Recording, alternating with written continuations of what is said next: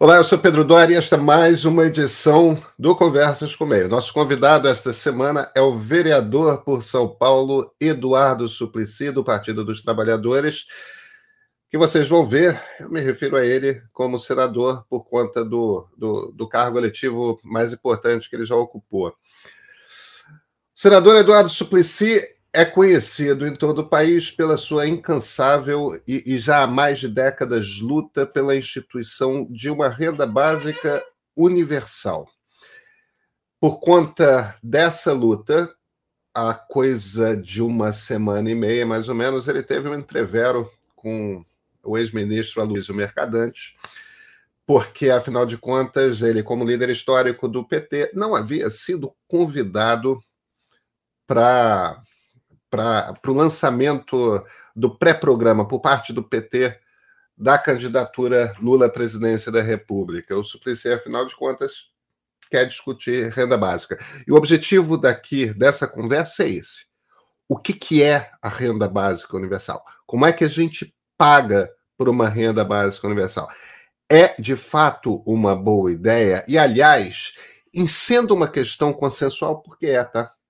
Em sendo uma questão consensual entre liberais e a esquerda, por que, que ela não é implementada? Onde estão as barreiras? Essa não é uma discussão trivial, mas convido todos vocês a acompanhar essa conversa com o senador Eduardo Suplicy.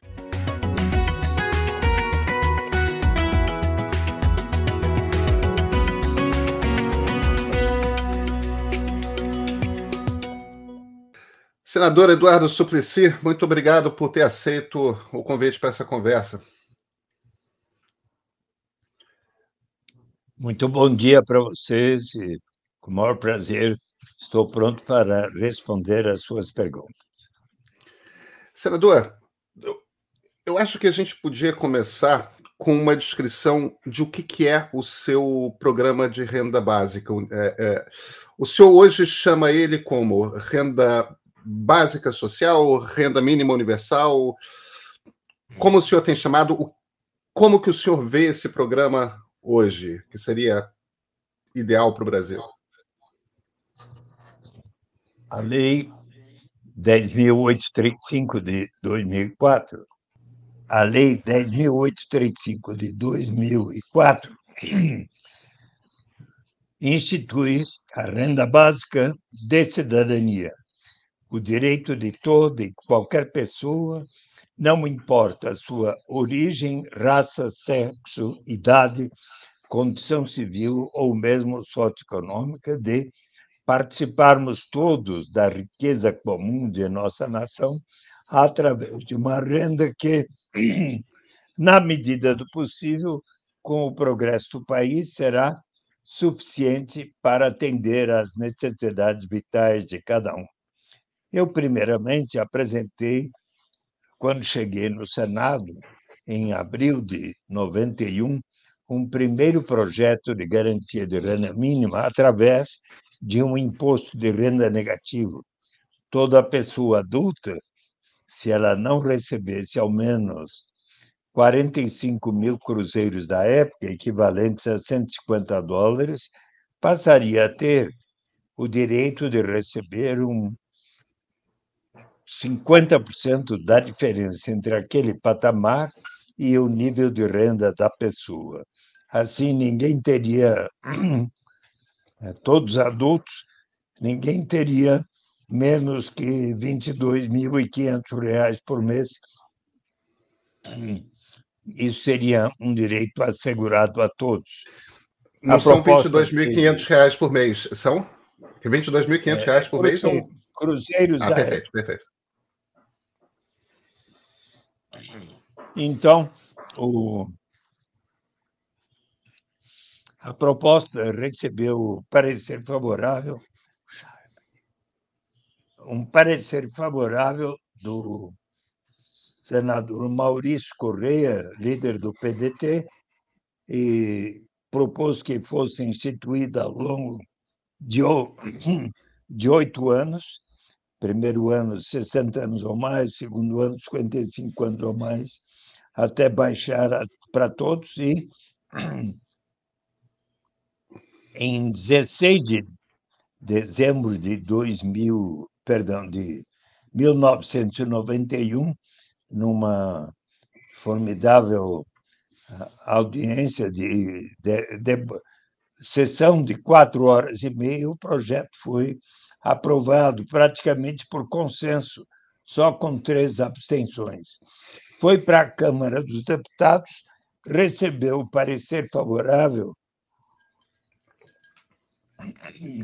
do deputado Germano Rigoto, depois governador do Rio Grande do Sul, e eis que ah, aconteceu que em agosto de 91, Walter Barelli, que era o professor, que era o coordenador do programa de governo paralelo do presidente Lula, re, reuniu em Belo Horizonte cerca de 50 economistas do PT para conversarmos sobre políticas uh, sociais. Na ocasião, eu e Antônio Maria da Silveira explicamos a proposta.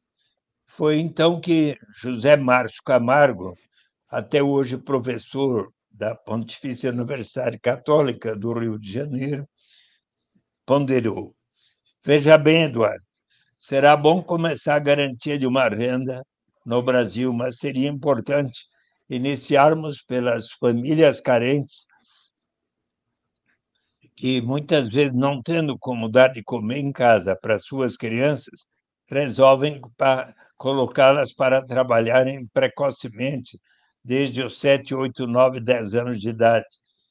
Se nós, e daí elas não têm eh, condição de frequentar as escolas devidamente, quando chegam à idade adulta, não têm a formação suficiente para conseguir um trabalho que lhes dê uma boa remuneração.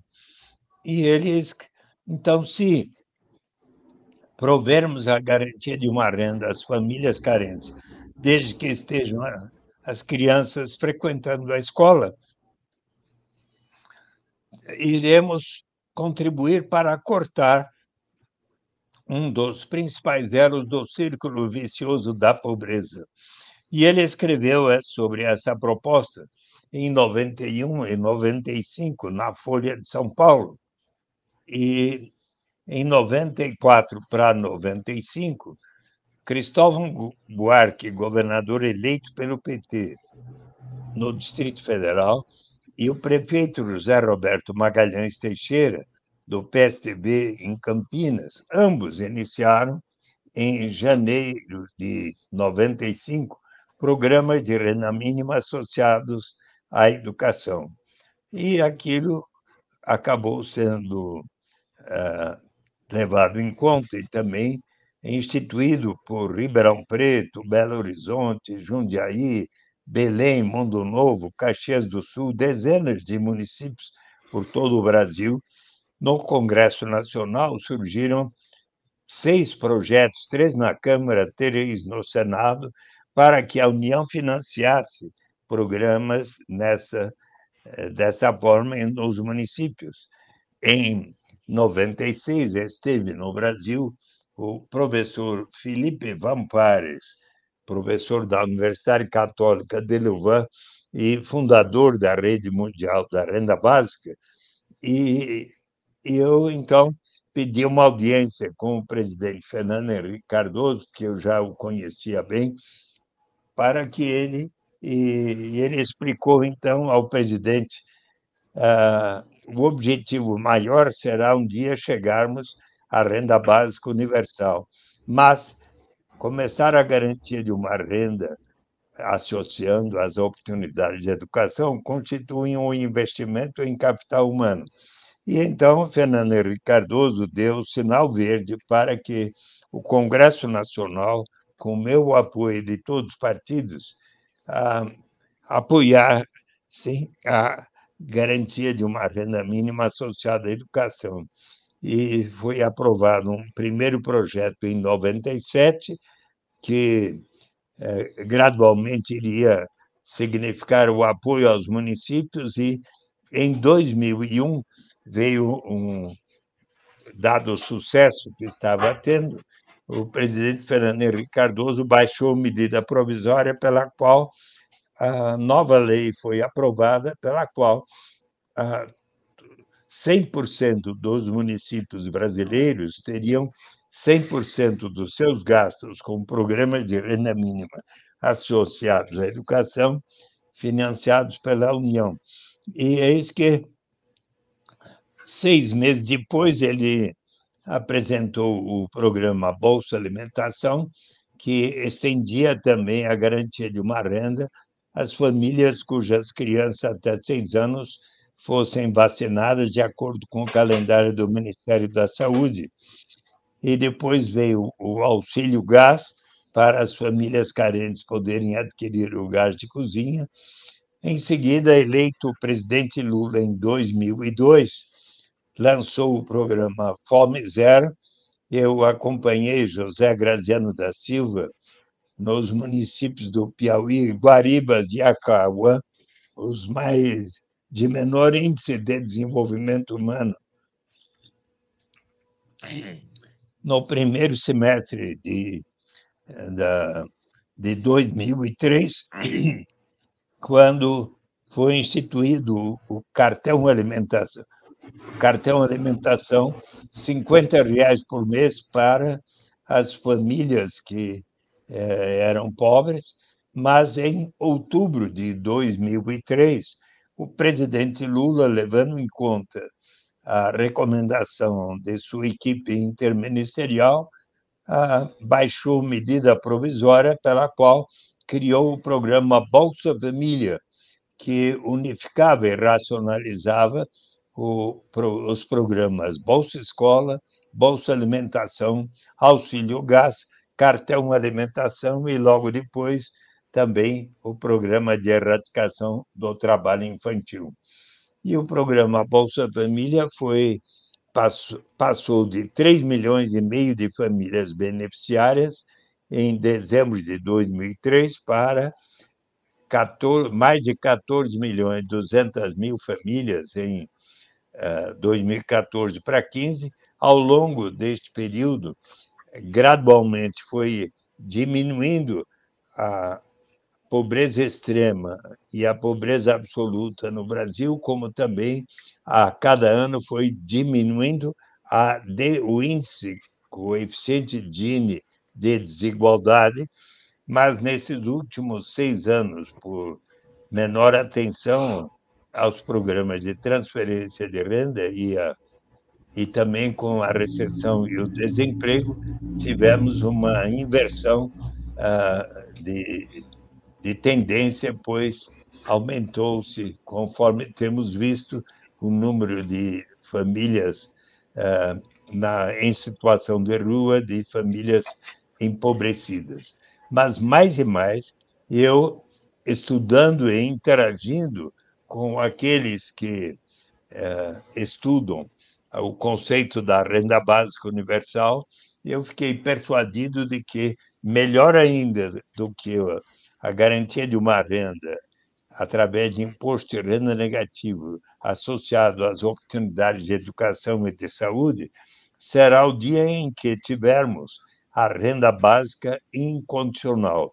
E em dezembro de 2001, apresentei um novo projeto uh, no Senado Federal em abril de 90 em abril de 2000 2002, foi designado relator o senador Francelino Pereira, então do PFL, uh, ex-governador de Minas Gerais, ex-presidente da Arena, e ele me disse: Olha, Eduardo, eu estou com 81 anos, não serei mais candidato, mas quero estudar com atenção a sua proposta.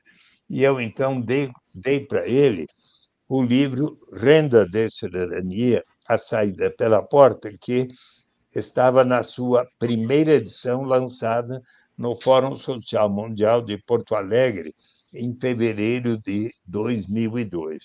ele estudou o assunto e me disse: Eduardo, é uma boa ideia, mas você precisa torná-la compatível com a lei de responsabilidade fiscal, pela qual, para cada despesa, precisa haver a receita correspondente.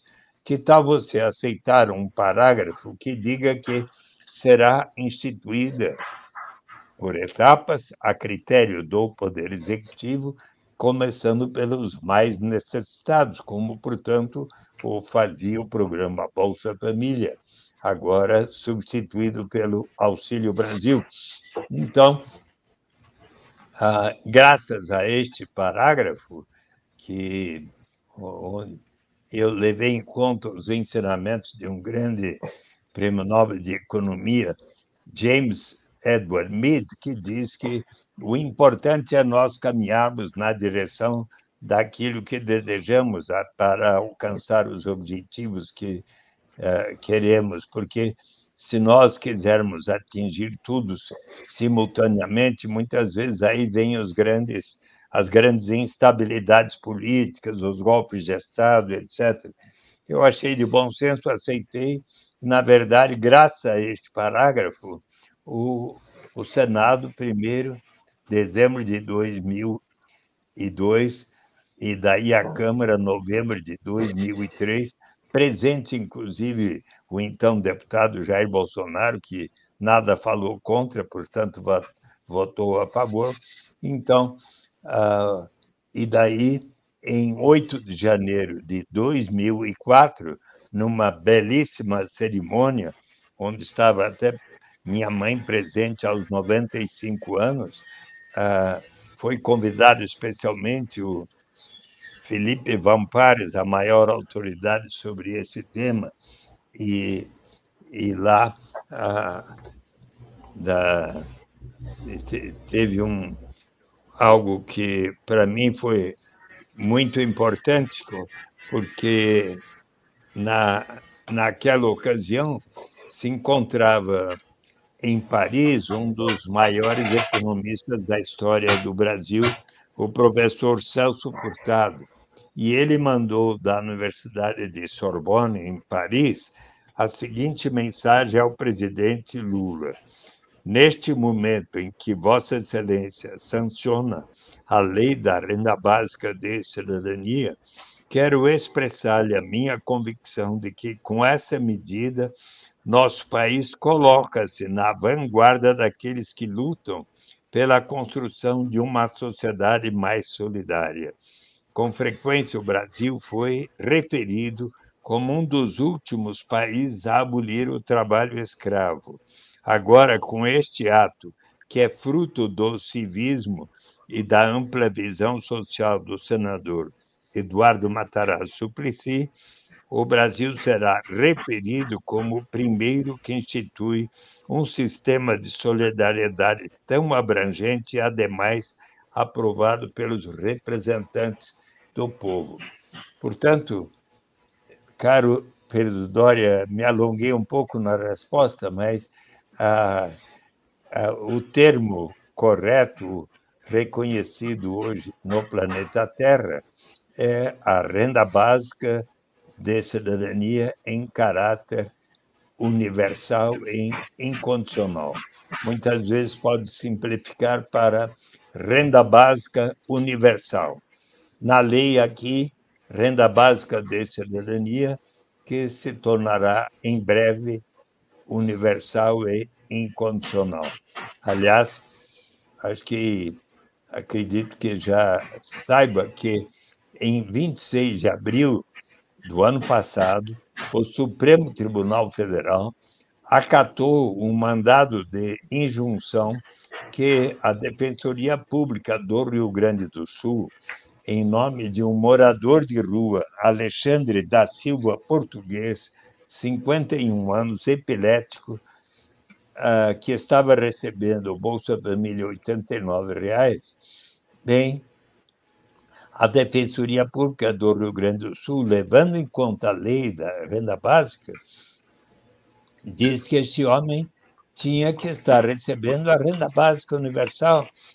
E então o, o Supremo Tribunal Federal, em 26 de abril do ano passado, acatou e determinou ao governo federal que, a partir de 2022, portanto, neste ano, toda pessoa que esteja em condição de pobreza extrema ou absoluta, com uma renda familiar per capita, portanto, até 210 reais por mês, digamos, numa família de pai, mãe, três crianças, se a renda não atingir R$ 1.050 por mês, esta pessoa pertencente a esta família tem que estar recebendo, pelo menos, a, o, a renda básica de cidadania, e, e isto nós precisamos estar atentos em que medida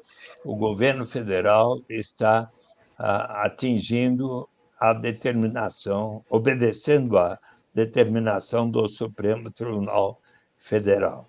E eu espero que, o quanto antes, estejamos caminhando uh, da, dos passos de regulamentação da renda básica para atingirmos o seu caráter universal e se você quiser que eu explique por que será melhor, com o maior prazer o farei. Eu vou querer, mas antes eu, eu gostaria de lhe questionar sobre o seguinte. Essa, na verdade, é a, a, ideia de uma, de uma renda mínima garantida pelo Estado a todos os cidadãos não é uma matéria controversa com economistas liberais. John Maynard Keynes falava é, da ideia, Milton Friedman defendia a ideia. Quer dizer, existe um certo consenso de que a ideia é sólida, faz sentido, é, é, é sustenta você, uma democracia. Você tem, toda, você tem toda a razão.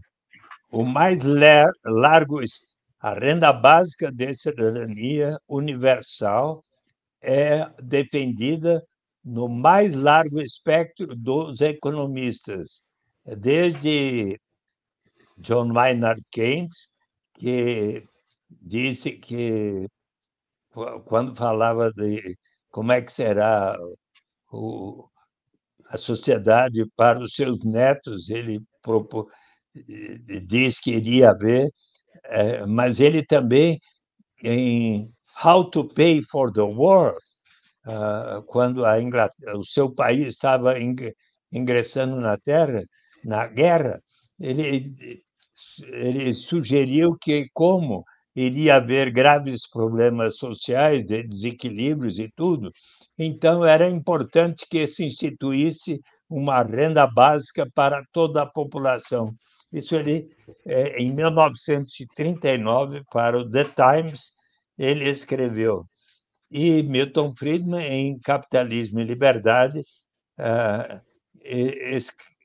lá por volta de 1946, uh, disse que o capitalismo seria o sistema mais consistente com a liberdade do ser humano, mas que não resolvia bem o problema da desigualdade e da pobreza. E se se quisesse resolver, então o instrumento mais adequado eh, mais eficaz seria a garantia de uma renda para todos através de um imposto de renda negativo. Mas o senhor não gosta da ideia do imposto de renda negativo, né? O senhor vê conceitualmente a ideia da renda mínima de uma forma distinta, não? Eu, eu avalio que será melhor do que o imposto de renda negativo a renda básica universal para todos. E eu recomendo a todos que estão nos ouvindo e a você, Pedro Dória, que leiam o trabalho Renda Básica, uma proposta radical para uma sociedade livre, uma economia sã, de Philippe Van Pares e Yannick van der Bort. Ah, Philippe Van Pares, já em seu outro livro, Real Freedom for All, liberdade real para todos, o que é que uh, poderá efetivamente significar a melhoria da sociedade, ele fala que o, o grande filósofo John Rawls, uh, em uma teoria da justiça, 1971, uh, propõe que coloquemos em prática os instrumentos de política econômica que venham a significar a, a, o cumprimento dos princípios de justiça, de igual liberdade, de diferença, de igualdade de oportunidades. De igual liberdade, segundo o qual toda pessoa precisa, na sociedade, cada pessoa precisa ter um conjunto de liberdades básicas fundamentais, digamos, como aquelas que estão nos 39 artigos da, dos direitos eh, da pessoa humana, da Declaração Universal dos Direitos Humanos, ou até também eh, nos 78 incisos da nossa Constituição, que fala dos direitos dos brasileiros e brasileiras, que precisam ser estendidos a todos na sociedade. O princípio da diferença, que eu acho tão interessante, onde ele diz que qualquer diferença socioeconômica que, se, que porventura exista na sociedade só se justifica se for em benefício dos que menos têm e de maneira a proporcionar igualdade de oportunidades a todos, que é o terceiro princípio. Como ilustrar, Pedro Dória, o, este princípio. Vamos supor, eu costumo dizer na, na sala de aula que nós aqui constituamos um bom time de futebol, ou de basquete, ou de voleibol, mas neste time há alguns craques excepcionais, como o Pelé, o Garrincha, o Neymar, a Marta, a Hortência, a Paula. E então nós vamos dizer, olha, o nosso nosso objetivo este ano é ganhar o campeonato.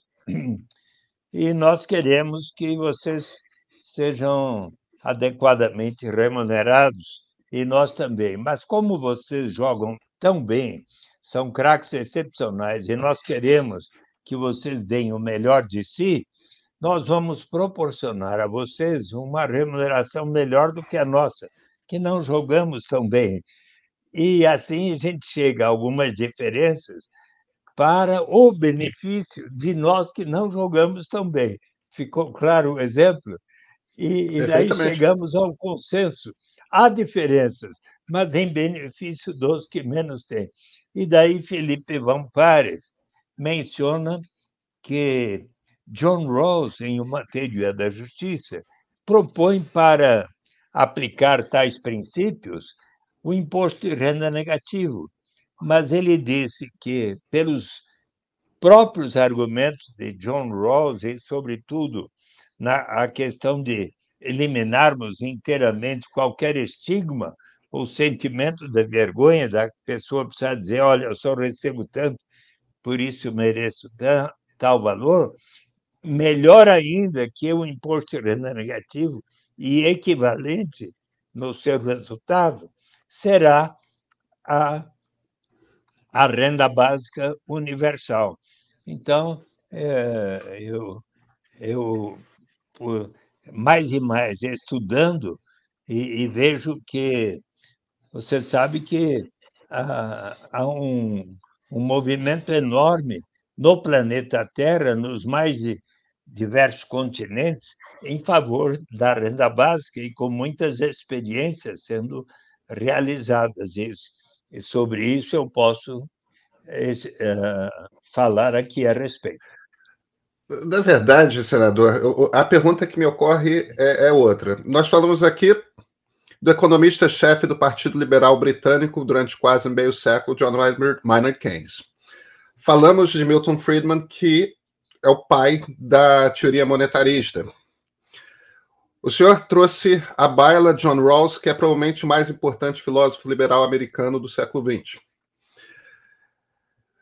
Se estamos falando de, de uma política que é defendida por liberais de esquerda e de direita, como Friedman e Keynes, se é uma política que é defendida por um dos principais pensadores liberais do século, se é absolutamente compatível com, com as ideias da esquerda, certamente da esquerda latino-americana. Por que, que é tão difícil uma ideia que é consensual ser levada a séria no debate público, do debate público? Por que, que é tão difícil cobrar dos governos uma maior atenção para que seja agilizada a implementação de uma lei que já existe? Onde está a dificuldade que o senhor percebe? Caro Pedro Doria, acho que é interessante, até para responder a, a sua pergunta, uh, nós darmos exemplos de onde é que existe já a renda paga igualmente para toda a população. Você já esteve lá? Onde? Em, em... É, eu, quando é que você vai poder fazer um programa uh, nesse lugar? Explicando. Eu já estive lá por sete dias e posso contar. E, que lugar e é proponho esse, que você faça uma viagem a, a, dois, a, a, alguns lugares que eu vou citar, tá bom? O pois primeiro, uh, na, numa pequena vila de pescadores, como muitas existem no Brasil nos anos 60, o prefeito ali percebeu que de lá saiu uma grande riqueza na forma da pesca, mas boa parte da população ainda era pobre. Então ele disse: vamos criar um imposto de 3% sobre o valor da pesca para instituir um fundo que a todos pertencerá. Mas o imposto contra enorme resistência. Precisou cinco anos para persuadir a comunidade. Uma vez instituída, deu tão certo que dez anos depois ele se tornou governador eleito do estado do Alasca. Jay Hermond era o nome dele, eu conheci pessoalmente. E aconteceu que o aconteceu que eh, quando eh, no final dos anos 60, o, no Alasca, na Baía de Prudhoe, ao norte do Alasca, se conheceu enorme reserva petrolífera. Então, e ele ponderou aos seus então 300 mil habitantes, hoje mais de 700 mil. Nós precisamos pensar não apenas na geração presente, mas na vindoura. Vamos separar pelo menos 25% dos royalties decorrentes da exploração dos recursos naturais para instituir um fundo que a todos pertencerá. E ele quis que todos debatessem e votassem 76 mil disseram sim, 38 mil não, dois para um venceu. Então, aqueles recursos passaram a ser investidos no Fundo Permanente do Alasca em títulos de renda fixa, ações de empresas do Alasca, contribuindo para diversificar a sua economia, dos Estados Unidos internacionais. Pode ver no Alaska Permanent Fund as ações de, de mais de 200 empresas brasileiras, como Petrobras, Vale do Rio Doce, Itaú, Bradesco, Banco do Brasil e por aí, e empreendimentos imobiliários. E o fundo passou de um bilhão de dólares no início dos anos 80 para mais de 80 bilhões de dólares hoje. Vamos supor, caro Pedro, que você estivesse residindo no Alasca há um ano ou mais. Única exigência: entre 1 de janeiro e 31 de março, você preencheria um formulário, uma página só. Sou Pedro Dória, resido em tal endereço. Se eu viajei no ano passado por tal qual motivo, estou aqui de volta. Responde por suas crianças até 18 anos, por elas recebe igual para todos. Trabalho aqui é, na, em tal instituição não precisa dizer qual a sua remuneração, nem o seu patrimônio acumulado. Ah, poucas perguntas adicionais, duas pessoas que lhe conhecem testemunham essa declaração é verdadeira. Se assim tivesse procedido entre 1 de janeiro e 31 de março, ao final de setembro ou começo de outubro, por transferência eletrônica na sua conta bancária ou por cheque enviado à sua residência, você teria lá recebido uh, primeiro 300, depois 400, 500. Em 2002, uh, eh, em 1998, quando uh, eh, 2008, quando o preço do petróleo foi lá para cima, o, o dividendo anual chegou a 3.200 e tantos dólares. Na, nesses últimos anos, mil a dois mil dólares por ano, pelo direito de todos partilharem da riqueza comum do estado do Alasca. Consequência: 1980, Alasca, o mais desigual dos 50 estados norte-americanos. Hoje, junto com Utah, com coeficiente Gini 0,42, Alasca é o mais igualitário dos Estados Unidos e constitui suicídio político para qualquer liderança propor o fim desse sistema, até para Sarah Palin, aquela que foi candidata a vice de John McCain. republicana e que foi governadora do Alasca quando se pagou o maior dividendo até hoje. Ah, outro exemplo. Então, estou é, propondo um roteiro de viagem para o Pedro Dória, tá bom? É, no, em Macau, ex-colônia portuguesa. Então, ah, Macau, você sabe, é, desde o século XVI se tornou colônia portuguesa, mas quando Mao Tse-tung venceu, ele absorveu as ex-colônias uh, salvo Hong Kong, que ficou com o Reino Unido por um tempo, e Macau. Em 1970 e, uh, acho que em 1979, uh, a República Popular da China fez um acordo com Portugal, pela qual Macau passaria a ser da República Popular da China, todavia com uma legislação autônoma. Os governantes e legisladores de Macau autorizaram a existência de cassinos que tiveram um enorme crescimento a ponto de Macau ter hoje mais cassinos do que Las Vegas, tão famosa por seus cassinos, recebe 30 milhões de turistas por ano. Em 2006, houve grande tensão social em Macau. Eis que os seus governantes resolveram, então, criar o Wealth Partaking Scheme, um esquema de participação na riqueza de Macau para todos os seus residentes permanentes, que passaram de, e separaram cerca de 6% da receita dos cassinos, hotéis, restaurantes, etc., e, com isso, passaram a pagar, primeiro, quatro, em 2008, 4 mil patacas, depois 7 mil, 8 mil, mais recentemente 10 mil patacas, como que 1.200 e tantos dólares por pessoa por ano. É, pai, mãe, três crianças, dá é, cinco pessoas, mais de 6 mil dólares por ano, mais de 500 por mês.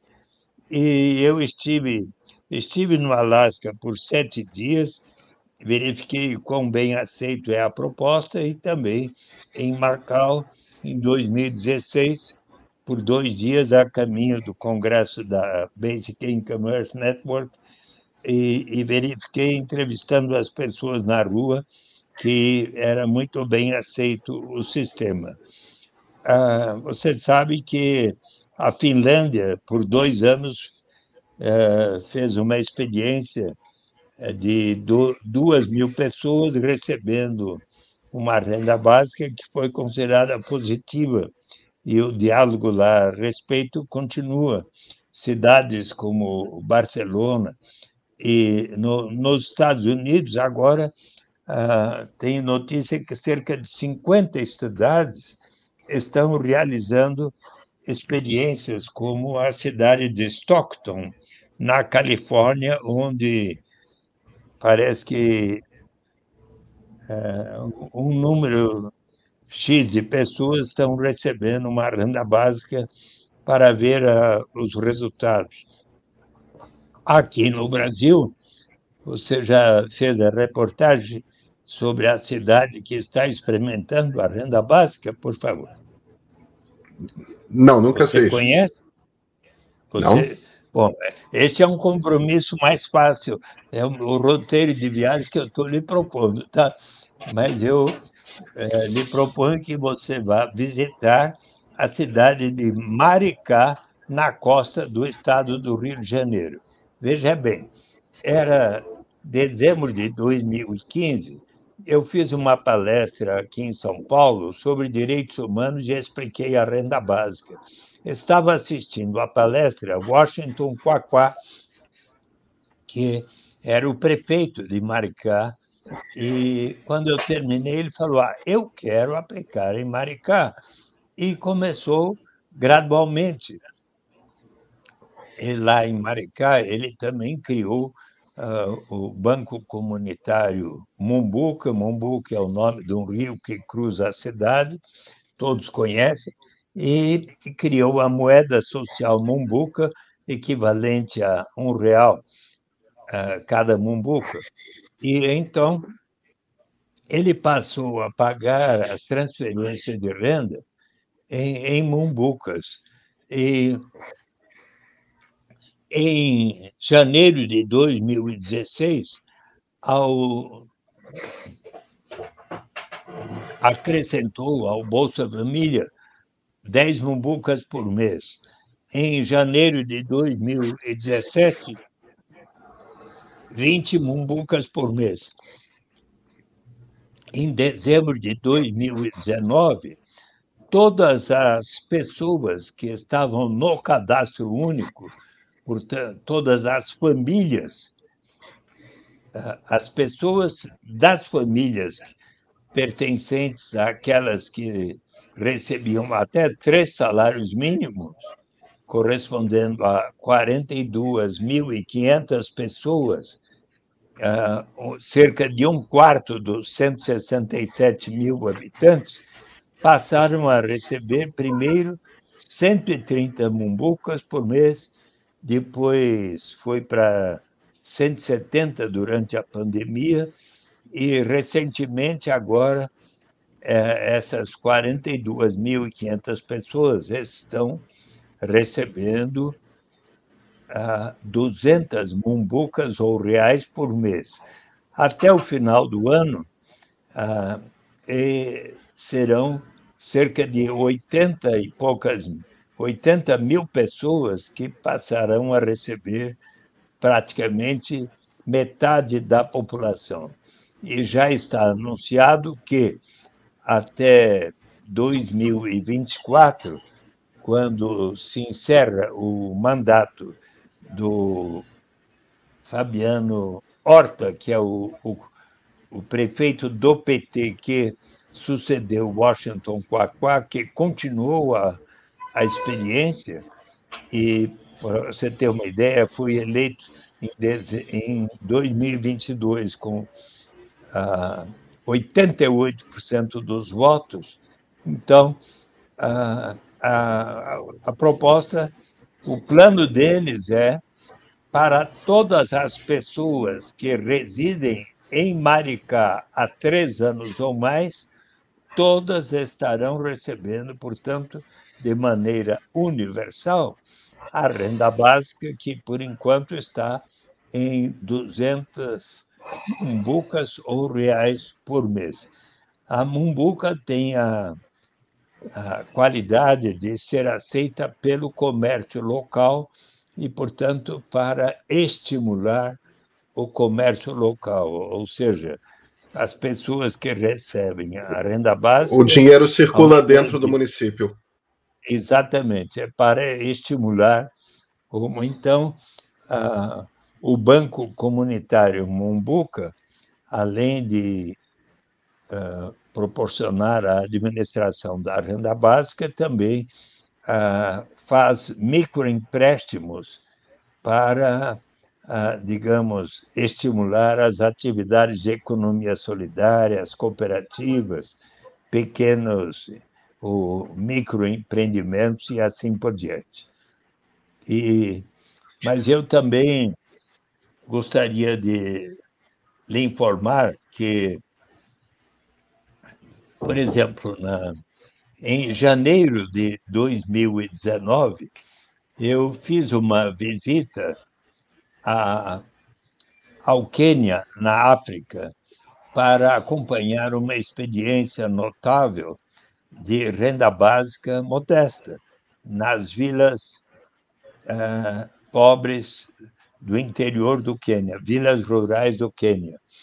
E ali a instituição Give Directly, uh, formada por quatro eh, formandos das universidades de Harvard e do MIT, que criaram um, uma instituição para combater a pobreza e ganharam um prêmio de 2 milhões e meio de dólares da, da Google, também mais 25 milhões de dólares das empresas do Vale do Silício, mais contribuições voluntárias, juntaram 30 milhões de dólares para realizar no Quênia notável experiência de renda básica. E eu estive lá com a Mônica Dalari, que ajudou-me a escrever esse livro recente, uh, Um Jeito de Fazer Política, e num dos capítulos, justamente, eu está aqui a renda básica de cidadania e como a renda básica ali em Maricá ajudou muito a proporcionar a emancipação das mulheres, a tal ponto de, depois de dois anos de experiência de se pagar 22 dólares por mês para cada adulto de, é, de 18 anos ou mais, a, aconteceu que a violência doméstica contra as mulheres diminuiu em 51%. Então, ah, algo muito. Senador, o, o senhor me perdoa interrompê-lo, mas o senhor me deu bons exemplos de aplicação da ideia. O senhor não me explicou onde está a resistência. Ah, se é consensual, obviamente... se quando é aplicado sempre dá certo, a Sim. resistência está onde? Então, para implementá-la, obviamente, nós teremos que levantar os recursos suficientes para fazê-lo. Uh, será possível? É claro que o, orçamento, por exemplo, do Bolsa Família no ano passado era em torno de 40 bilhões de reais. Será possível aumentar para uh, pagar um, uma renda básica de cidadania uh, de pela, algo como, digamos que fosse 200 reais por mês que por pessoa uh, de qualquer idade, pai, mãe, três crianças, isso significaria mil reais, já próximo digamos, do valor do salário mínimo, e então isso vai custar um bocado. Será possível? Obviamente, se fosse tão fácil, uh, uh, o governo acho que já teria adotado, mas quando compreendermos todas as vantagens, nós teremos que avançar nessa direção. E, e a lei diz que será instituída por etapas e como será viável. Alguns estudos, estudos de economistas do IPEA, por exemplo, como Pedro Herculano e, e outros que uh, mostraram, uh, fizeram em 2011 um estudo sobre o Bolsa Família, o salário família e o desconto do imposto de renda proporcionado para aquelas pessoas de maior renda por dependente. Verificaram nesse estudo que esta, esse último programa de transferência de renda paga aos que têm mais é de maior valor do que o Bolsa Família. E também verificaram que se juntasse, se somasse o valor desses três programas, seria possível criar uma renda básica infantil e, quem sabe, até para os adolescentes, de forma universal. Também outro estudo de Bernardo Api e mais quatro economistas ah, sobre o benefício da prestação continuada e outras formas de transferência de renda, mostrou que seria viável se pensar na substituir o benefício da prestação continuada e outros outras transferências de renda para se instituir um, uma renda básica universal para os idosos. Estou mencionando primeiro para as crianças e depois para os idosos. Depois temos e para de, as demais habitantes. Bom, pensemos um pouco. Olha, se você ver o discurso de posse de Paulo Guedes, a certa altura ele ah, mencionou criticamente aqueles piratas que andam pelo Congresso Nacional criando uh, formas de subsídios fiscais e creditícios. Em 2016, uh, quando a presidenta Dilma Rousseff já estava fora do governo, é, contrariamente, eu teria votado para ela continuar se fosse senador, né? Ah, eis que um dia visitando a Organização Mundial do Comércio em Genebra, alguns jornalistas lhe perguntaram: a senhora cometeu algum erro durante o seu governo? Sim, um erro grave. Eu pensei que, proporcionando incentivos fiscais e creditícios aos empresários, eles iriam uh, realizar mais investimentos e proporcionar mais empregos, mas acontece que eles acabaram absorvendo aqueles incentivos na forma de lucros. Então, existe uma instituição do Senado, o IFE, que a cada ano é, é, faz a estimativa dos incentivos fiscais e creditícios. Para este ano, é da ordem de 371 bilhões de 371 uh, ah, bilhões de, de reais.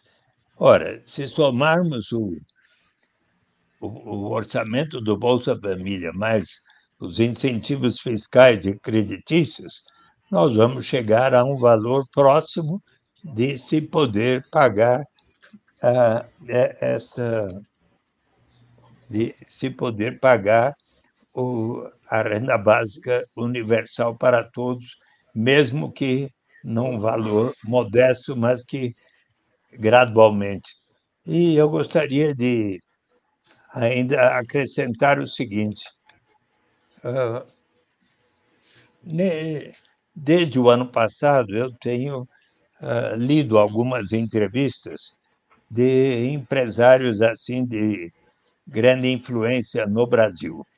Uh, me lembro de um, uma entrevista do presidente do Bradesco nas páginas amarelas da Veja, de entrevista do Abílio Diniz, que foi do Pão de Açúcar, depois do Carrefour, também, uh, agora não me lembro se foi na página amarela da Veja ou no Estadão, e também uma entrevista mais recente da Luísa Trajano, da Magazine Luiza, e, e tem um ponto comum eh, na entrevista destes três importantes empresários. Ah, todos eles reconhecem a necessidade de uma reforma tributária que possa fazer do Brasil uma sociedade mais igualitária. E eu acho que, ah, por exemplo, se eh, o presidente Lula, eh, durante o seu governo, ele tinha aquele conselho onde estavam representantes dos trabalhadores, dos empresários, de organizações sociais, das mais diversas entidades. E eu acredito que ele possa uh, realizar reuniões onde, de forma bastante democrática e possivelmente até chegar a um consenso, pode, uh, digamos, iniciar uma reforma tributária que venha a proporcionar possibilidades de se financiar uma renda básica de cidadania.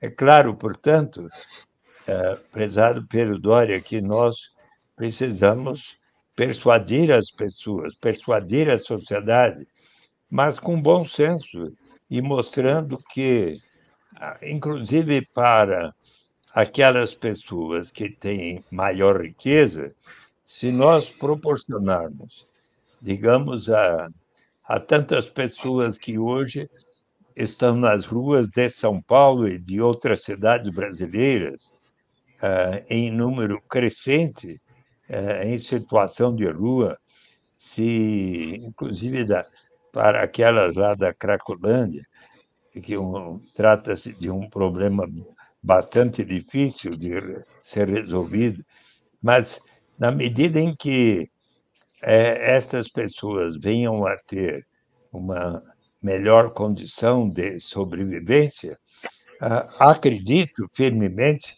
que a, a criminalidade no Brasil, por exemplo, irá baixar. Você claro. sabe que Uh... Senador, me permita lhe fazer uma provocação. Claro. É, eu, eu, eu, compreendo compreendo que uma a, a reforma tributária é mais do que tributária é mais do que necessária. É, que de fato precisamos cobrar mais impostos de quem tem mais e, e menos de quem tem menos. É, isso é claro no Brasil, até porque o nosso código tributário é complexo e, e, parece às vezes complexo, feito de forma que quem tem contadores e advogados bons consegue burlar. Né? Então, temos essas várias dificuldades estruturais na sociedade. Agora, a ideia de uma renda mínima universal, de uma renda básica universal, ela também um salto de fé por parte do Estado. No seguinte sentido, eu vou confiar que se eu puder que é melhor eu botar dinheiro na mão das pessoas e cada pessoa individualmente saberá gastar esse dinheiro melhor do que eu, Estado, decidir como fazer esse investimento.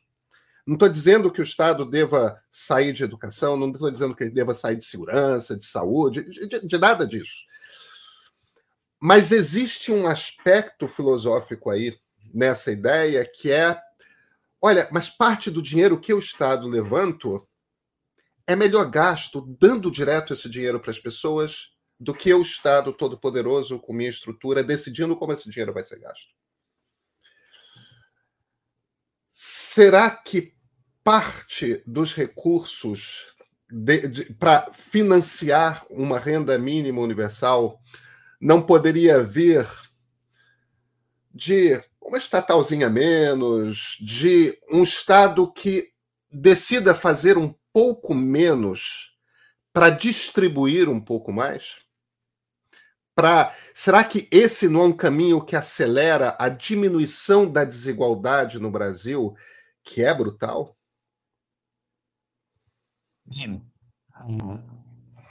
Eu acho que é importante o, o primeiro avalio que a renda básica universal é tão importante para o Brasil, será, como, por exemplo, o, aquilo que temos no Brasil, que o, o sistema público de educação e de saúde. Não é? Então. Não estou sugerindo isso, mexer neles, não, tá? É, é, estamos de acordo que foi uma decisão muito importante da Constituinte claro. criar o Sistema Único de Saúde e claro. neste tempo de pandemia se mostrou extremamente importante e também ah, que tem havido a melhora, sobretudo durante os anos em que foi ministro Fernando Haddad da, da Educação para propiciar mais e mais oportunidades de educação na área pública, em complemento também ao ensino privado. E agora nós precisamos pensar efetivamente em quais são aqueles instrumentos de política econômica que venham a propiciar um maior grau de justiça na sociedade que hoje está tão desigual. Portanto, as boas oportunidades de educação, de atendimento à saúde, o estímulo às formas eh, de economia solidária, das cooperativas, também o estímulo ao microcrédito à luz das, dos ensinamentos de, eh, de Muhammad Yunus e, e assim por diante, e o aperfeiçoamento da renda eh, em direção à renda básica de cidadania. Poderemos, por exemplo, ah, gradualmente passar das formas diversas de transferência de renda hoje existentes e unificá-las todas na, na renda básica universal. E, e será é, necessário fazer um, um estudo bem feito de, de racionalidade. Não, hoje há um debate enorme sobre a Petrobras, a Eletrobras e tudo. Eu acho que ah, eu acredito que ah, será importante fortalecer a, é, o caráter público destas empresas, mas sem, mas é, que pode ter uma convivência uh, em, na forma de também ter a, a participação privada. E, mas eu acho que poderemos sim ter um, um avanço de proposições para compatibilizar a existência da renda básica como um direito universal para todos.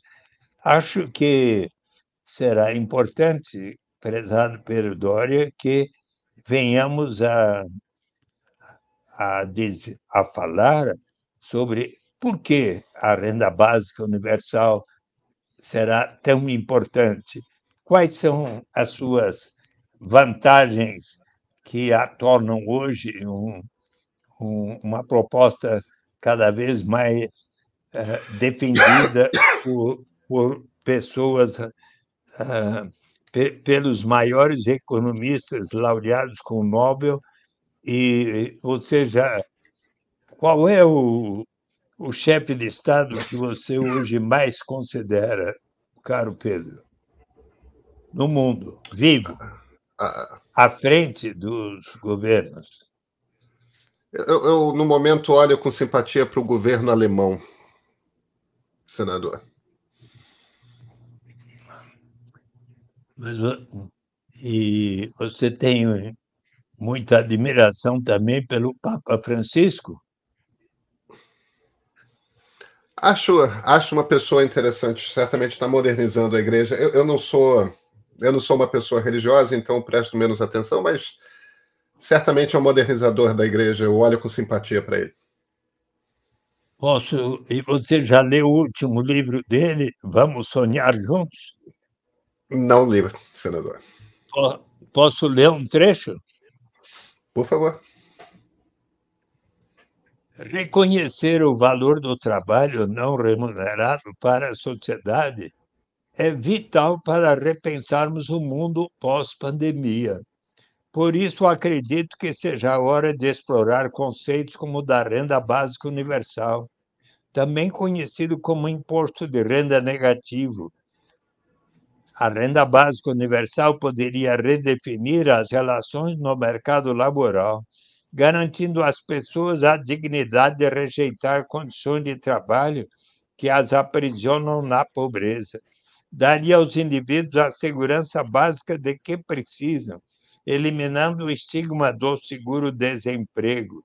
Facilitaria a mudança de um trabalho para outro, como cada vez mais os imperativos tecnológicos no mundo trabalhista exigem. Políticas como essa também podem ajudar as pessoas a combinar tempo dedicado a trabalho remunerado com o tempo para a comunidade. Veja com que clareza e humanismo e cristianismo ele agora defende também a renda básica, não é? Então. É... Mas o senhor não precisa me convencer de que a ideia da renda básica é uma boa ideia.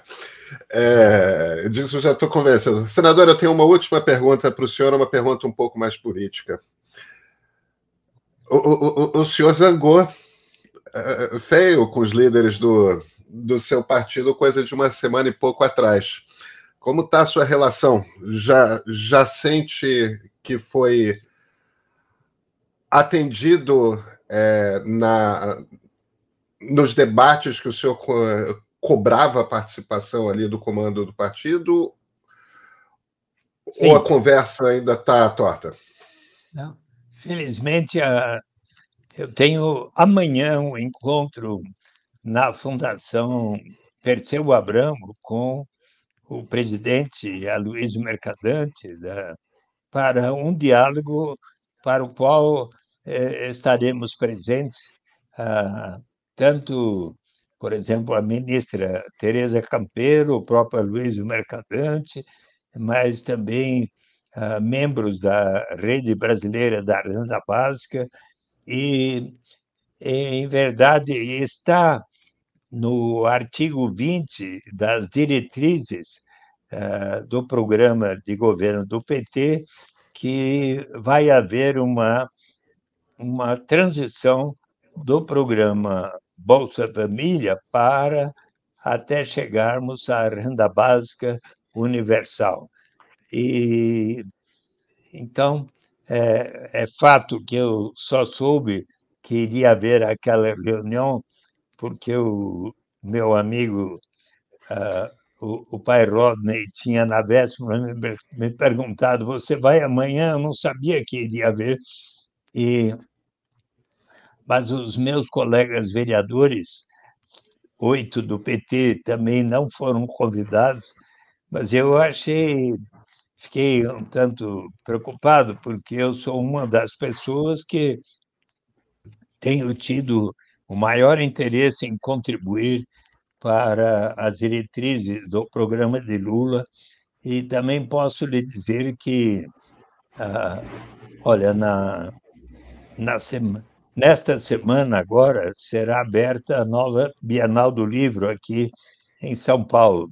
Né? E no dia 8 e 10 eu estou convidado para estar uh, autografando a oitava edição do meu livro Renda de Cidadania, a saída é pela porta, que nesta oitava edição terá o diálogo que eu tive com o presidente Lula ah, em 21 de junho do ano passado, quando eu completei 80 anos, que ele me deu de presente um, um diálogo feito através das redes sociais, do Facebook, do, do Instagram e tal. E neste diálogo, de um lado, eu digo o quanto que eu é, estarei e estou apoiando o presidente Lula para ser eleito presidente do Brasil, e, por outro lado, ele afirma com toda clareza que ele vai sim uh, se empenhar como presidente para a regulamentação e a instituição para valer da renda básica de cidadania. E então, ah, felizmente, eu e a Luiz Mercadante resolvemos amanhã nos encontrar, até tirar fotos e estarmos e transmitindo a todos que estamos juntos para apoiar a eleição de, do presidente Lula, de Geraldo Alckmin para vice-presidente, de do nosso Fernando Haddad aqui para governador em São Paulo. E se você me permite, que eu acho que ainda faltou nesta nesse nosso diálogo que eu transmita aos nossos ouvintes qual, quais são as principais vantagens da renda básica universal. Por favor. Em comparação com as formas de transferência de renda que temos tido, o próprio Bolsa Família, que tão bons resultados uh, foram uh, alcançou e reconhecidos internacionalmente, ou agora o Auxílio Brasil e, e todas as demais formas de transferência de renda, as grandes vantagens são, primeiro, eliminamos qualquer burocracia envolvida em ter que saber quanto cada um ganha no mercado formal, na carteira de trabalho assinada ou em qualquer atividade que realizemos. Por exemplo, se uma mãe toma conta das crianças da vizinha, recebe um trocado no dia seguinte, não precisa declarar. Eliminamos qualquer estigma, o sentimento de vergonha da pessoa precisar dizer eu só recebo tanto, por isso mereço tal complemento de renda. Eliminamos ah, o chamado fenômeno da dependência que acontece quando se tem o sistema que diz que quem não recebe até certo patamar tem o direito de receber tal complemento e a pessoa está por decidir vou ou não iniciar essa atividade que vai me render este tanto. Mas se eu iniciar a receber esse tanto, aí vem o governo e me retiro o que eu estava recebendo naquele programa, eu talvez desisto e entro na armadilha da pobreza ou do desemprego. Mas se todos iniciarmos da renda básica em diante, sempre haverá o estímulo ao progresso. Ah, será mesmo? Será que não vai causar a ociosidade? O que é que vamos fazer com aqueles que têm uma tendência inarredável à vagabundagem? É. Pensemos um pouco em nós, seres humanos. Todos nós amamos realizar uma série de atividades porque nos sentimos úteis. As mães, quando estão amamentando seus nenês, qualquer hora do dia, da noite, da madrugada, com todo carinho e amor, nós, pais e mães, no, para ter, acompanhar o desenvolvimento de nossas crianças, nas associações de bairros, nas igrejas de todas as denominações, nos centros e diretórios acadêmicos, quantos de nós não estamos sempre realizando atividades porque nos sentimos úteis? A Constituição brasileira assegura o direito à propriedade privada. Isso significa que aquela pessoa que detém a propriedade de uma fábrica, de um banco, de uma fazenda, de propriedades imobiliárias, lojas, hotéis, títulos financeiros, esta pessoa pode receber lucros, juros, aluguéis, e por acaso precisam comprovar que estejam trabalhando, que suas crianças e adolescentes estejam indo à escola, não. Portanto, se asseguramos aos mais ricos o direito de receber tais rendimentos sem aquelas exigências, por que não proporcionar a todos, ricos e pobres, o direito de todos partilharmos pelo menos um pouco da riqueza comum de nossa nação?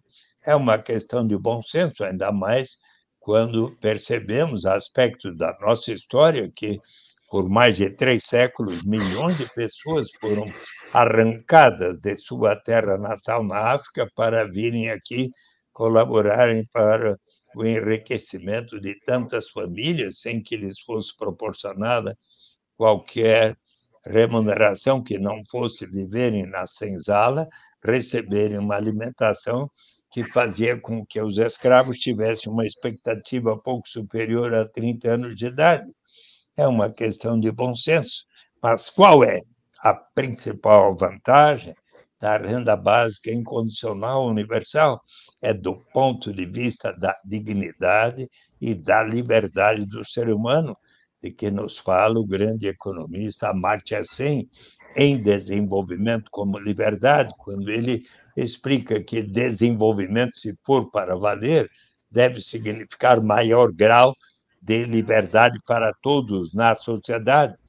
Ele exemplifica com ah, o que aconteceu quando ele era menino. Seu pai era um bom professor, moravam em Dhaka, antes era Índia, agora capital de Bangladesh. Eles moravam numa boa casa. Certo dia, brincando no jardim de sua casa, eis que de repente entrou um homem gritando por socorro, esfaqueado nas costas. Ele logo chamou por seu pai, que veio, acompanhou seu pai levando aquele homem para o hospital. No caminho, este homem disse: Olha, bem que minha mulher tinha me avisado para não vir a este lugar tão perigoso, caracterizado por lutas étnicas, mas eu não tive outra alternativa senão de aqui, nesta região, encontrar um trabalho que pudesse dar o sustento da minha família. E ao chegarem no hospital, Cadermia teve uma forte hemorragia e veio a falecer.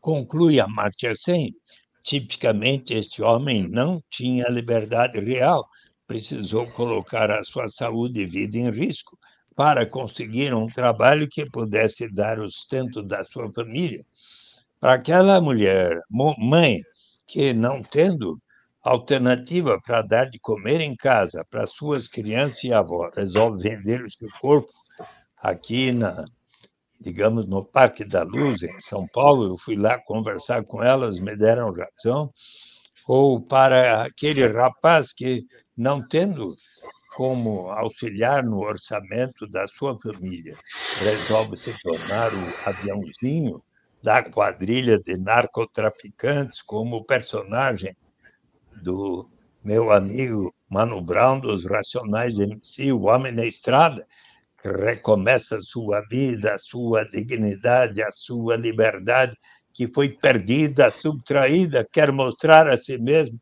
que realmente mudou, que se recuperou, quer viver em paz e dizer ao crime nunca mais, o dia que houver para si, cada membro da sua família, uma renda suficiente para atender às suas necessidades vitais, esta pessoa vai ganhar o direito de dizer: não, agora eu não preciso aceitar essa única alternativa que me surge pela frente, mas que vai ferir a minha dignidade, colocar minha saúde e vida em risco. Agora vou poder aguardar um tempo, graças à renda básica, para mim e cada membro da família, até que surja uma oportunidade. Quem sabe eu possa fazer um curso aqui numa instituição, numa cidade, quem sabe fazer um, um curso com o professor Pedro Doria, até que surja uma oportunidade mais de acordo com a minha vontade e minha vocação. É nesse sentido, caro Pedro, que a renda básica de cidadania vai elevar o grau de dignidade e liberdade real para todos. E por isso que eu acredito tanto nessa proposta e tenho procurado combinar com Deus que Ele possa me dar a boa saúde para ver implementada a renda básica de cidadania. E em sendo você uma pessoa que parece que está concordando com ela, eu agradeço muito o seu apoio para que, mais depressa ainda, ela venha a acontecer pioneiramente no Brasil.